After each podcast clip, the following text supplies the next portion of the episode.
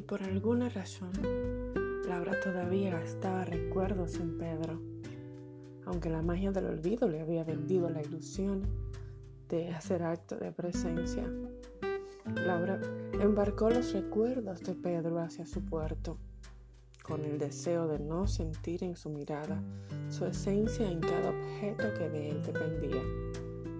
Esa caja debía ser la solución del hasta nunca. Mas, aunque expulsó de su territorio cada elemento, no podía envasar ese espacio, ese espacio que fue el escenario para los besos bajo el frío, la luna, caricias, elocuentes discursos repletos de intenciones.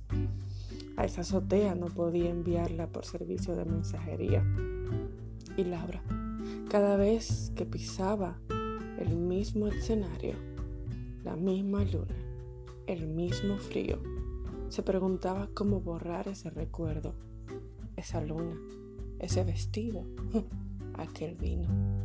Ay, aquel vino.